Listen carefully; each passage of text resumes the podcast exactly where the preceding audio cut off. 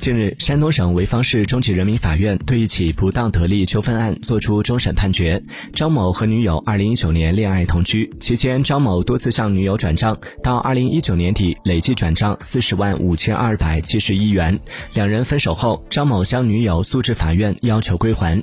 法院一审认为。其中以特殊金额一三一四九九九九六六六六五二幺幺等的转账属于赠与行为，此类转账要求返还，法院不予支持。法院一审判决女友返还张某二十万四千八百元，张某女友不服，认为返还款项中的十三万三千元属于共同投资，应予以扣除。二审法院认定张某女友上诉理由不成立，维持一审返还二十万四千八百元的判决。